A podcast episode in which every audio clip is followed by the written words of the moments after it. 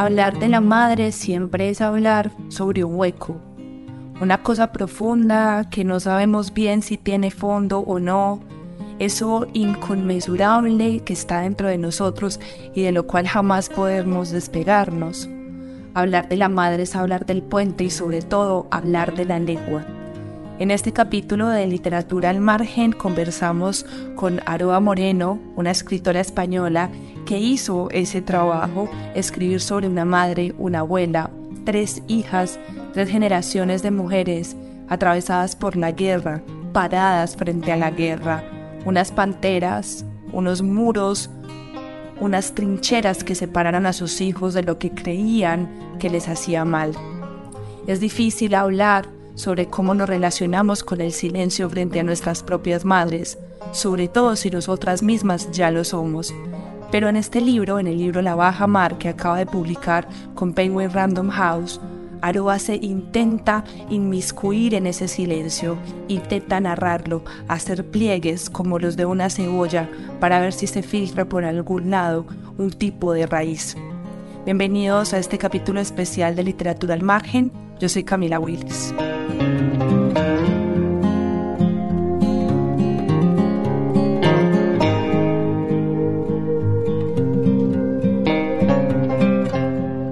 Bienvenidos a todos y todas a Literatura al Margen en esta edición especial de la Feria Internacional del Libro de Bogotá.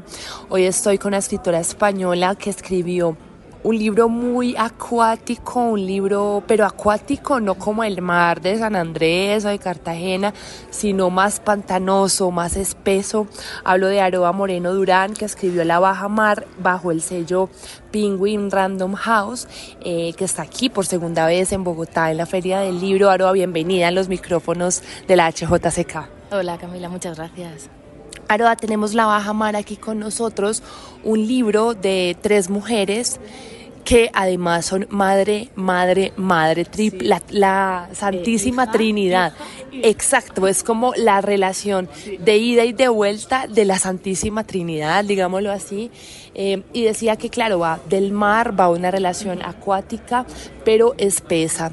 Quiero que empecemos por eso, por ese espesor de esa sensación, de esa relación de estas tres madres y de estas tres hijas frente la una a la otra.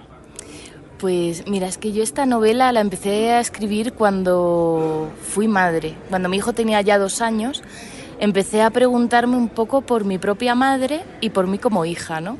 Y me di cuenta de que no tenía ni idea, ¿no? Que yo nunca le había quitado a mi madre de encima como la etiqueta de mamá y nunca había sabido ver a la mujer que había detrás, ¿no? Con sus aciertos, sus errores, frustración, deseo y ganas de escaparse de mí, me imagino en muchas ocasiones.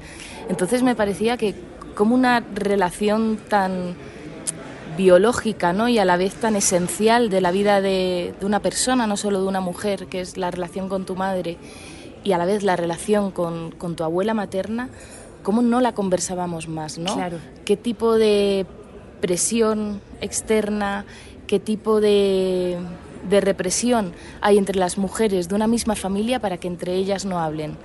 La respuesta yo creo que que tiene mucho que ver con que no ha interesado que las mujeres hablen entre ellas. No vaya a ser que digan cosas que no le gustan a alguien. ¿no?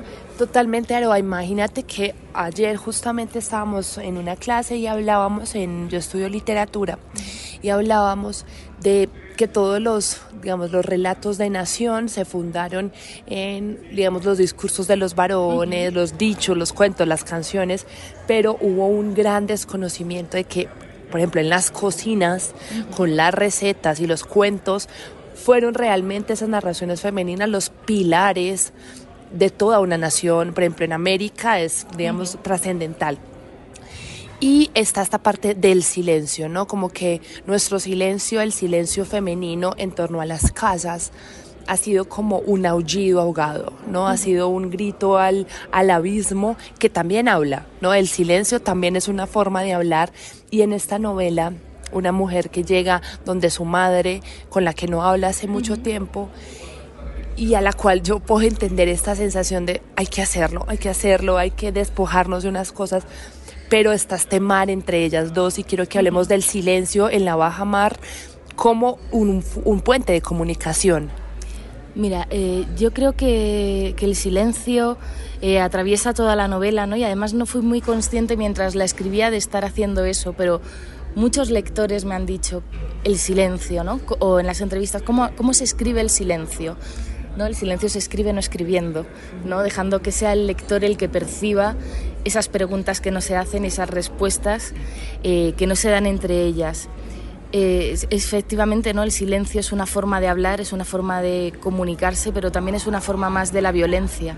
Entonces hay que tener mucho cuidado con que ese silencio que se impuso, ¿no? en, en, este caso entre las mujeres de una familia que lo heredan de una situación histórica y política, en ese contexto, pero en cualquier otro contexto, no se convierta en una forma de violencia de tenerlas calladas. Claro, porque una cosa, digamos que es como el silencio emocional, que es un silencio medio fantasmagórico, es lo que yo siento, un silencio como el de los sueños, muy onírico, en el que uno no sabe que está callado, habitando el mismo espacio de su abuela y de su madre, y creo que la novela juega mucho con eso onírico porque hay tres, digamos, yo sentía como tres capas, la capa de la guerra, es decir, las tres marcadas desde la modernidad de ETA hasta la guerra civil.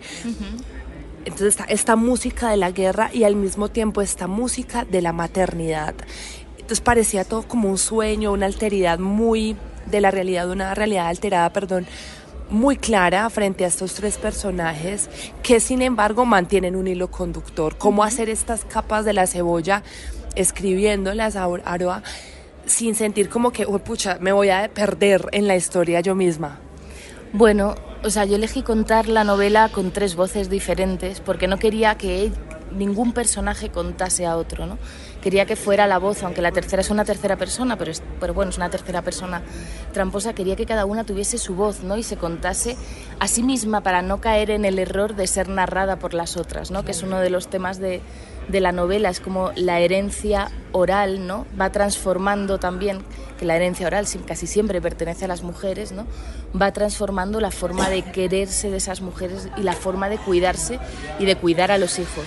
Algo que sucede en un pasado ya lejano, ¿no? En los años 40, ese niño que se cae a la ría, ¿no? Y se ahoga, eso transforma a toda una serie de mujeres de una familia como un eco lejano, ¿no? Del que no son ni siquiera como un como una cosa heredada también.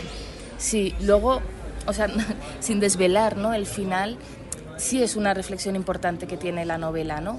Podemos revelarnos ante esa herencia, o sea, podemos revelarnos ante lo que parece ya como genético de la familia, ese dolor, yo creo que sí podemos, ¿no? Y, yo creo que estos personajes en realidad al principio los pensaba como mujeres zarandeadas por la historia, ¿no? por la política de un territorio tensado durante un siglo por guerra, dictadura y, violencia y por el conflicto armado. ¿no? Y sin embargo luego cuando acabé y cuando empecé a hablar sobre ellas dije, no, no, no, están zarandeadas por la historia, están en pie frente a la historia. Lo que pasa es que nadie estaba señalándolas, porque siempre contamos lo que hicieron ellos. ¿no? El hombre que fue a la guerra, el hombre que hizo la revolución, el político importante de la zona, pero, o sea, ¿quién dio a luz a los hijos? ¿no? Que en realidad es el futuro de, de los territorios, sean cuales sean. Hay una frase muy interesante de la novela de literatura Svetlana Alexievich que escribió La guerra no tiene rostro de mujer y al inicio ella escribe, fueron las mujeres las que sostuvieron la guerra porque fueron ellas las que se quedaron en casa esperando a los hombres que llegaron vivos o a los hombres que llegaban en ataúdes. Y fueron ellas las que también fueron a la guerra, ¿no?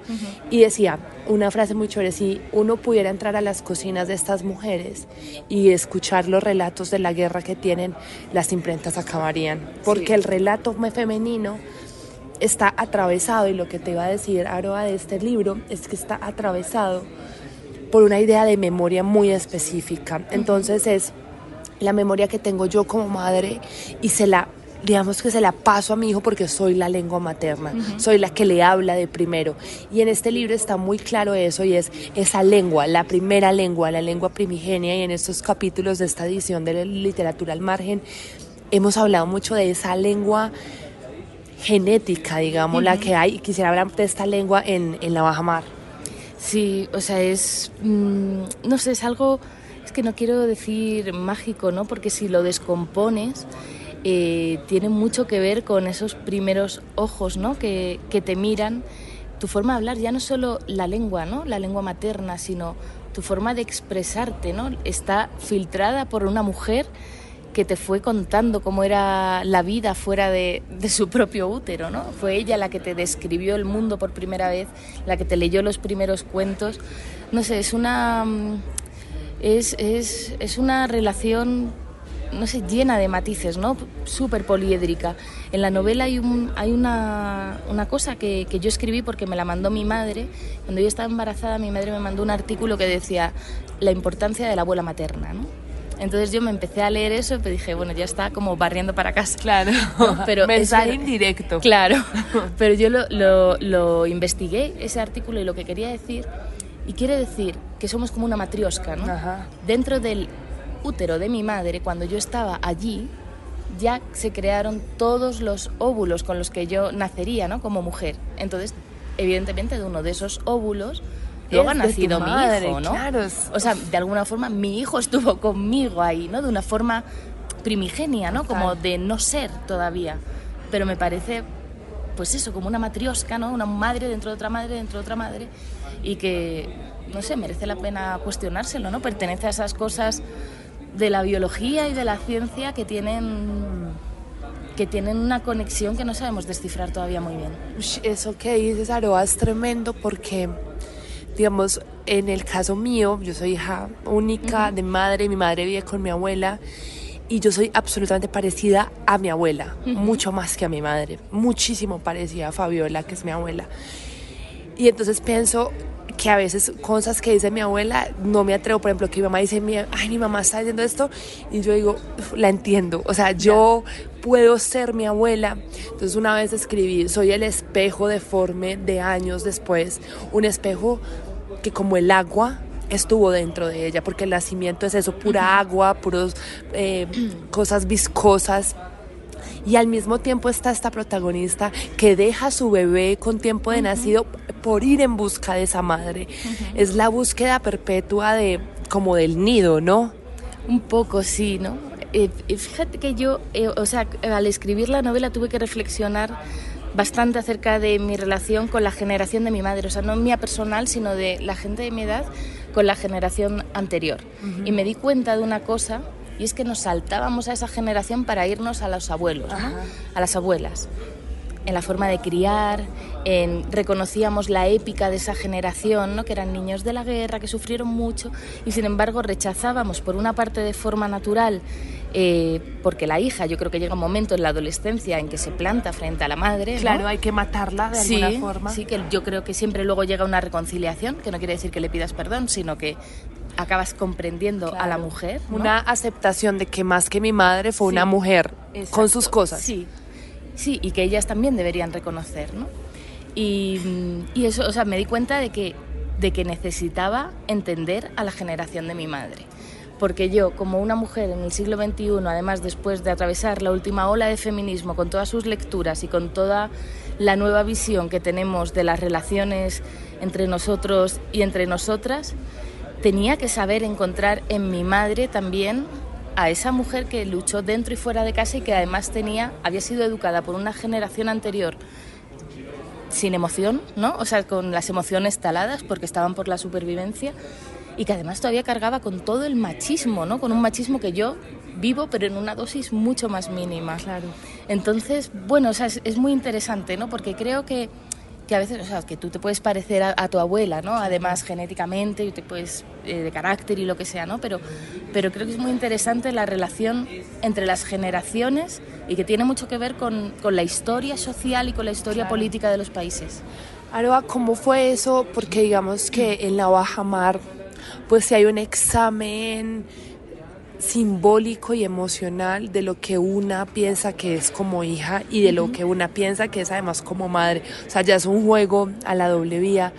¿Y cómo es eso de escribir eso y decir, uff, pucha, yo estoy aquí o yo siento esto? Porque sin bien esto no es una novela ficcional o autoficcional, quiero decir, sí es una novela del yo, porque es una mujer madre la que la escribe. Y quisiera que habláramos de ese abordamiento tuyo.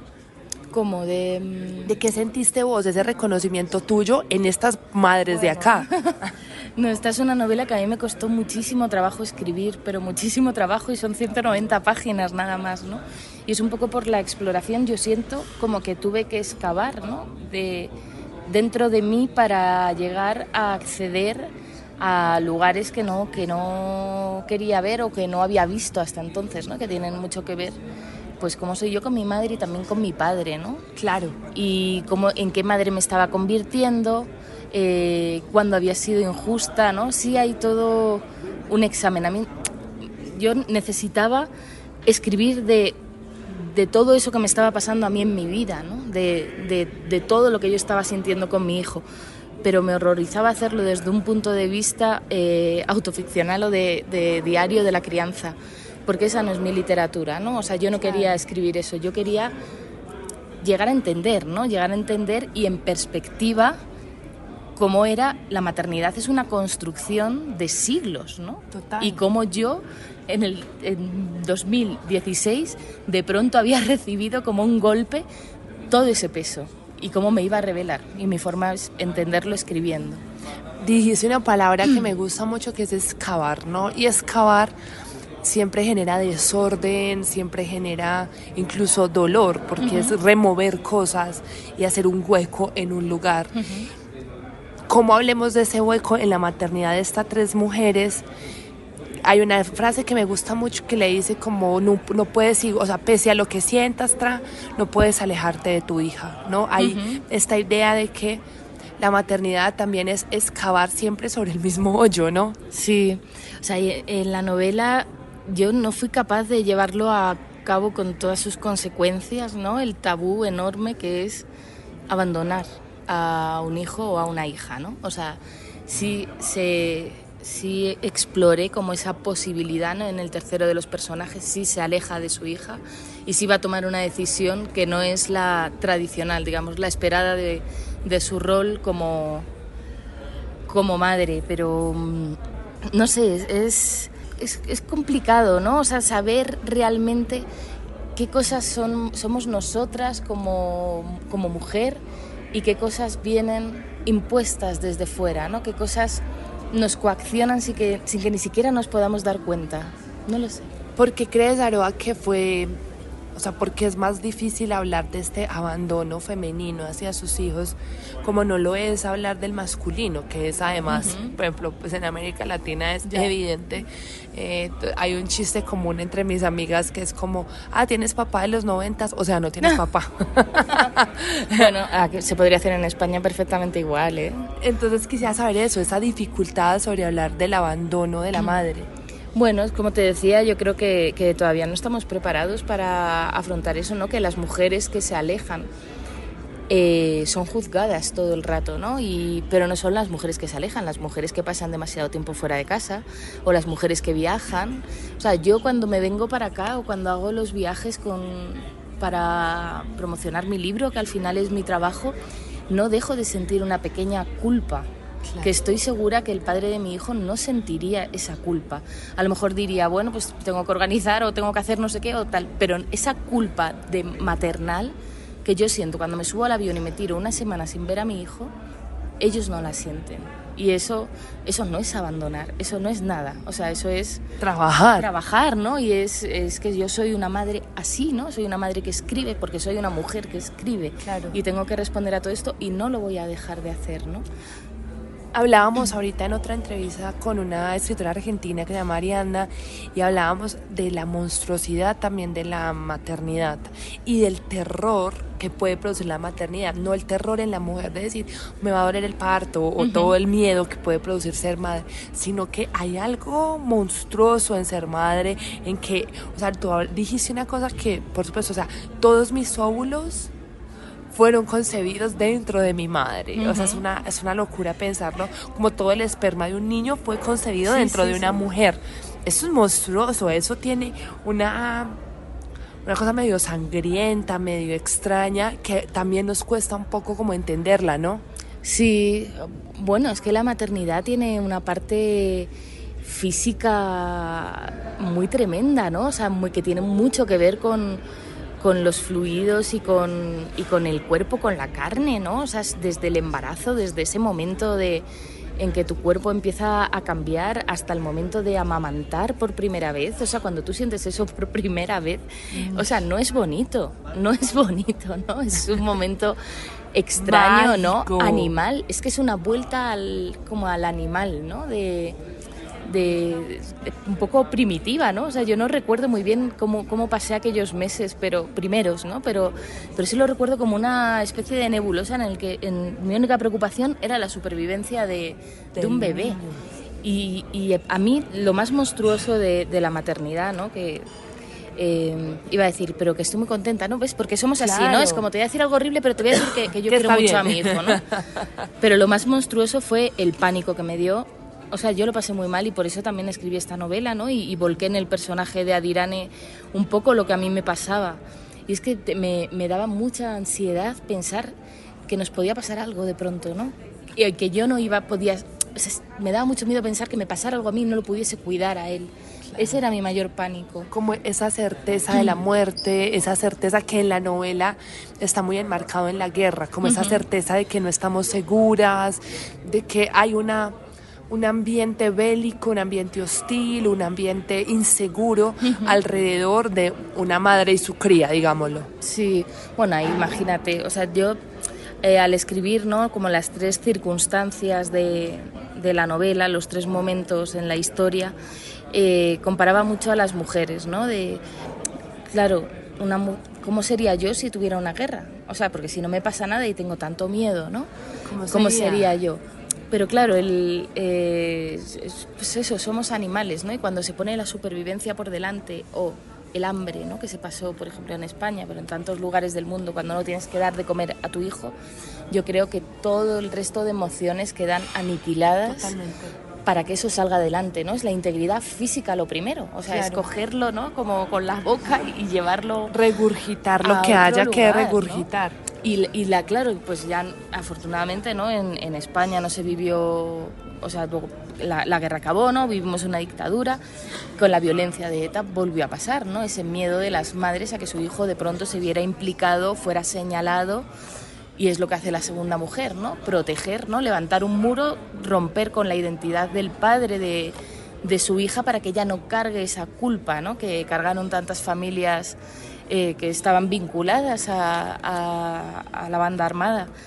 Y, luego, ¿no? Esa última mujer, que es a la que yo le, regalé mis insomnios, que bueno, o sea, ella también, ¿no? O sea, qué dolor es más profundo, el de alguien que se levanta triste todos los días, ¿no? Porque no llega, porque no es capaz de estar a la altura de lo que la maternidad le exige, porque sabe que además si está triste, su hijo está triste, porque además te lo dicen. No estés triste porque lo nota, ¿no? Claro, no, sientas lo que sientes. Sí, tenéis que estar alegre, ¿no? Esto que has tenido un hijo, tienes que estar contenta, ¿no? Y miles de madres sufriendo depresiones por posparto, metidas en casa, llenas de miedo, es que eso no puede ser. O sea, eso hay que hablarlo, yo creo, ¿no? Hablarlo primero dentro de la familia, porque probablemente haya episodios parecidos al tuyo. Hablarlo con tus amigas. Hemos perdido la tribu, ¿no? Antes veías a las mujeres parir, amamantar, criar, los niños estaban eh, alrededor del fuego, ya no tenemos eso, ¿no? Tenemos que crear otra especie de red para contarnos y ayudarnos, porque, o sea, a ellos no les interesa que se caiga esta institución maternal tal y como está montada, porque se cae todo.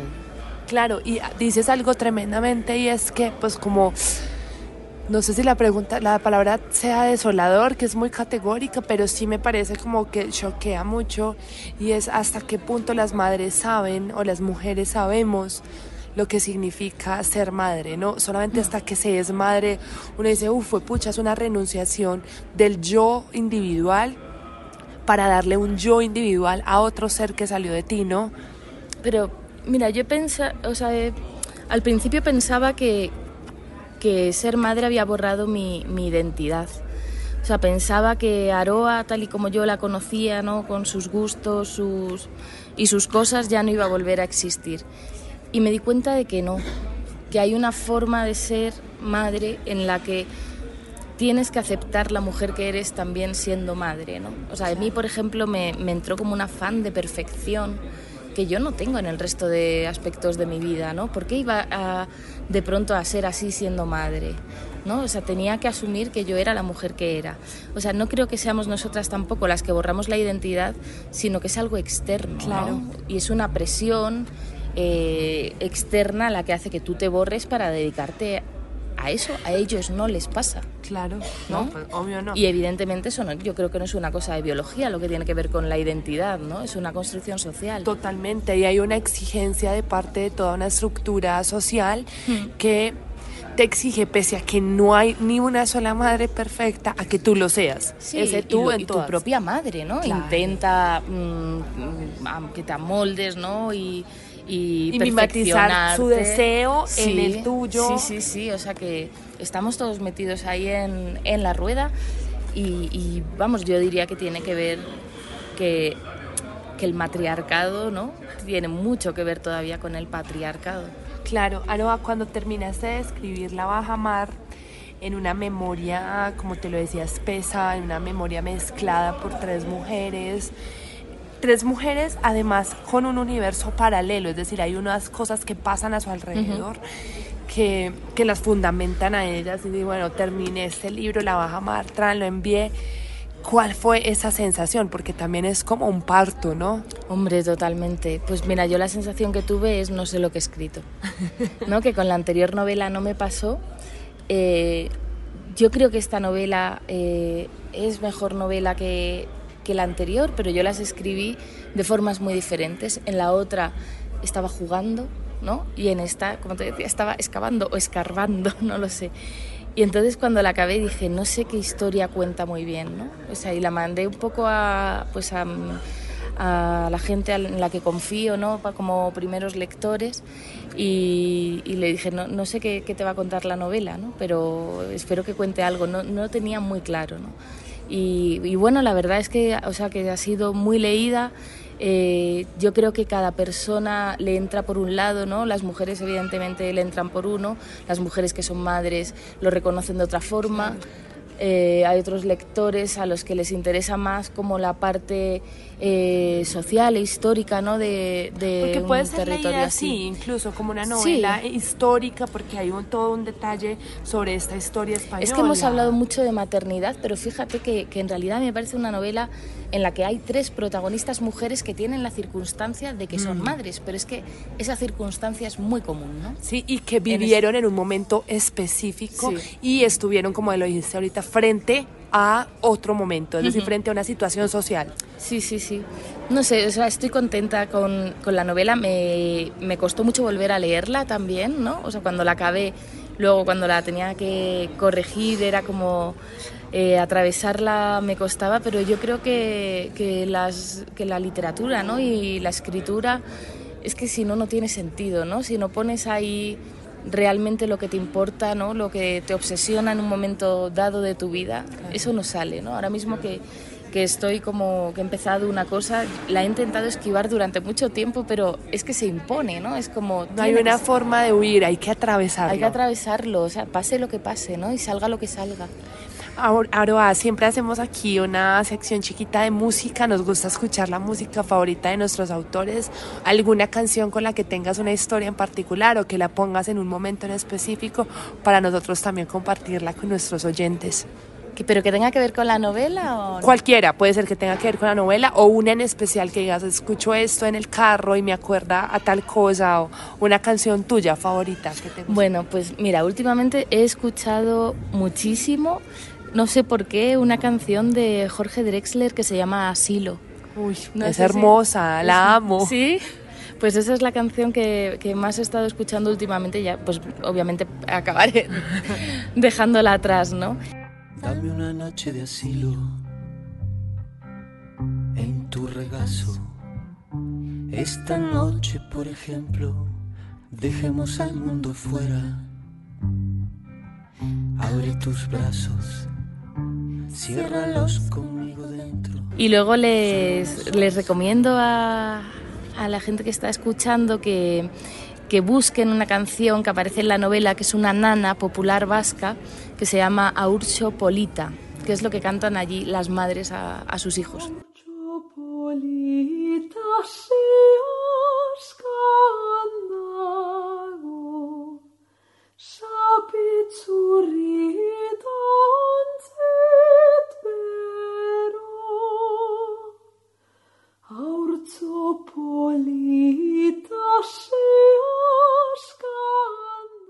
Eso me gusta y creo que no quiero dejar pasar la entrevista a Aroa sin este tema de lo vasco, que tiene una lengua propia además. Y esta lengua propia como una lengua materna colectiva em, que se siente también como un manto dentro de la novela. Bueno, es muy, es muy importante. Yo soy de Madrid, ¿no? Y tuve, o sea, cuando acabé la novela eh, con, con, una amiga, ¿no? que es profesora de euskera, además, ¿no? estuvimos revisando todas las palabras, todas las expresiones, porque me preocupaba también no solo lo que aparece en euskera, ¿no? sino esa forma sutil que tenemos depende de la región de cambiar pues mm. el orden de las palabras, ¿no? Incluso aquí, ¿no? Y en España y, y, los matices para que para que estuviera bien. El euskera, eh, o sea, es muy curioso, ¿no? Porque es una lengua cuyo origen se desconoce, no se sabe, es el único lugar donde se habla. Eh, hay como diversas teorías, ¿no? Y, mira aquí lo que pasa porque los abuelos, ¿no? la generación de mis abuelos, quiero decir, hablaba euskera. La siguiente generación, como estaba Franco, ¿no? Eh, fue prohibido como, como, lengua y ahora vuelve a ser lengua cooficial, como le pasa al catalán, al gallego, al valenciano. Entonces, eh, hay una generación en medio que dejó de hablar esa lengua, ¿no? Y es una pena. Que es como pues es tremendo porque es como esa generación en medio de los padres que fue desconocida, que uno se va a la de los abuelos, sí, ¿no? Sí, es un poco como paralelo, ¿no? A lo que hablábamos hace un ratito. Ahora, si tuviéramos una máquina del tiempo aquí nosotros dos eh, y pudiéramos viajar al pasado a esa Aroa que está por ser madre, que está embarazada, que revisa, que recibe el artículo de su madre, ¿qué le dirías a esa Aroa al momento? le diría que no tenga miedo, que no va a pasar nada. Aro, muchísimas gracias por estar en los micrófonos de la HJCK y en este episodio de Literatura al Margen. Gracias, muchas gracias a ti. Gracias a todos nuestros oyentes. Recuerden que nos pueden seguir en arroba la HJCK y en todas sus plataformas de streaming favoritas. Yo soy Camila Willes y nos escuchamos en otro episodio. Esta es hjck.com. Pueden seguirnos en todas las redes sociales como arroba la HJCK. HJCK, el arte de escuchar.